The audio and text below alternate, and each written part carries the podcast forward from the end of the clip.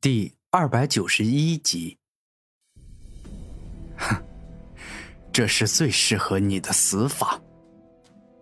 古天明露出笑容，这种死法非常适合欧阳邪魔。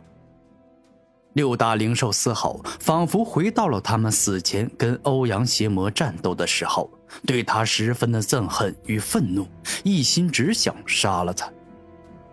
炎虎凶爪，大鹏烈风爪。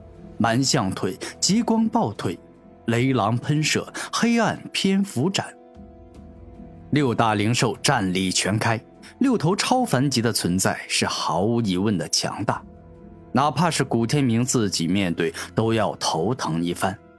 故此，修为减弱的欧阳邪魔遇到他们，完全处在了被碾压的局面。这六大灵兽都是超凡级的存在，我现在根本不可能复活他们。我只是用时间倒流的力量，暂时让他们复活。一旦我停止使用时间之力，他们便会瞬间消失啊！古天明此刻也很艰辛，时间倒流之力无法长时间使用。此刻也幸亏欧阳邪魔的天赋与实力都不如古天明。若是现在遇到的是四大天骄，那么对于这种天赋与实力都超强的存在，一旦强行使用时间倒流，那么古天明会燃烧自己的生命，少则失去两三年寿命，多则十年。而这也是古族自太古以来一直处于顶峰的重要原因。因为哪怕是再强的存在，只要古族之主愿意燃烧自己的生命，发动禁忌的时间之术，都能将之灭杀。当然，自己也会在一瞬间。燃烧尽所有的寿命。没过一会儿时间，欧阳邪魔便是被愤怒的六大灵兽打得浑身是伤，看上去十分的凄惨，就像是遭受了千刀万剐之刑。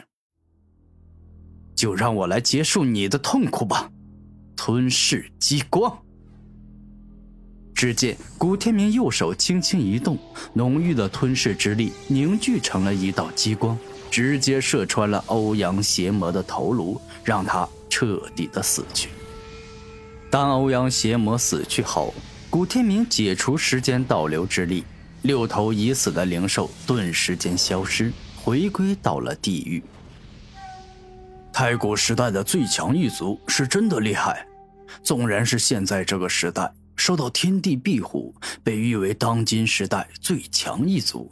拥有世界之子美名的天地族也比不过时间地族啊！天地族，他们是什么样的种族？古天明带着无比想知道的眼神问道：“天地族，他们是能驾驭金木水火土风雷云，以及最为强大的天之力与地之力的恐怖种族。该族的族长拥有天地之主美称。”一旦开战，这个世界将天翻地覆，因为天与地都将变成他的武器。战天说这话时，带着一种敬畏之心，因为那是能跟自己父亲相提并论的存在。金木水火土风雷云，以及苍穹与大地，天地足包囊万象，仅凭想象，我已经感觉到了无敌的力量。古天明抬头望天，天空无边无际；低头望地，大地亦是无边无际。毕竟，这个时代孕育出的最强种族——得天独厚，是真正的世界之子。他们在这个时代里强到恐怖绝伦，纵然是时间之主亲自出手，也打不败天地之主，最多平局啊！战天肯定道。啊，那真是有意思。我现在接触的世界不过是真正世界的冰山一角罢了。如此，我更加要赶快变强了，因为有着太多的强敌等着我去征服。古天明此刻露出浓郁的野心，是要与这个时代最强的天地族强者一战。岁月悠悠，一晃两个月过去了。古天明每隔一段时间吃一颗超凡灵丹，当八枚超凡灵丹吃完后，他再次提升了一级，变成了一个灵力修为高达五十三级的超凡者。这找宝物、寻机缘，用透视望远镜再好不过了。古天明取出透视望远镜，然后向着四面八方旋转着望去，他能望见五万米远的距离。而在中间，不管是被山挡住了，还是被大树林挡住了，他都能动用特殊能力透视，穿透过去，一路看到底。哎，四万多米处的那座山，只穿透了一半，就无法穿透了。这里面必定有古怪，因为只有罕见的宝物才能阻挡透视望远镜的透视之力。那就近处去看一看，这里有些远，看得不是很清楚啊。古天明内心有了决定，整个人冲天而起，急速飞向了四万多米远的大山。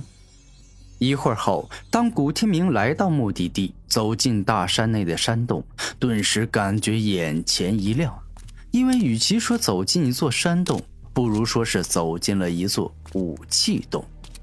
这里面遍地都是武器，下品灵剑、中品灵锤、上品灵刀、极品灵枪、超凡灵盾，应有尽有。而这武器洞中最顶级的，乃是一把准王斧，这可是半部准王器，已经拥有了王者的部分力量，好强大的感觉呀！那把斧头绝对是准王器，超凡器根本不可能给予我如此大的震撼与压迫感。古天明带着震惊的表情，一步步走到了那把斧头的身前。那就让我来试试这斧头有何特别之处吧。古天明右手一动，直接握住了准王斧。咦，好重啊！这斧头居然比数座雄风巨岳还要沉重。古天明微微皱眉，而后体内龙血翻滚，直接爆发出霸道的龙之力。起！下一秒，爆发出可怕力量的古天明硬生生举起了极其沉重的准王斧。突然间，奇异的事情发生，古天明感觉自身的灵力正在不断的被准王斧吸收，而后准王府爆发出耀眼且夺目的金光。并且在斧头柄上浮现出“崩天斧”三个大字。眼见这般样子，古天明好奇心大增，直接捂着崩天斧砍向了前方的超凡灵盾。顿时间，没有人操控的超凡灵盾，先是直接被砍出一个斧头印，而后整面超凡灵盾犹如破碎的镜子，四分五裂，崩裂到支离破碎的程度。这是极为恐怖的事情。这把崩天斧能将一切弱于他的存在给硬生生的崩碎。只要他能在对方武器上留一个缺口，那个缺口就会像地震的源头，向着四面八方不断扩散而去，将对方的武器崩得整个四分五裂。古天明也算颇有智慧，使用与观察之后，便是猜到了崩天斧的真正能力。然而，也就在这时，一人御剑飞行，直接冲进了武器洞内。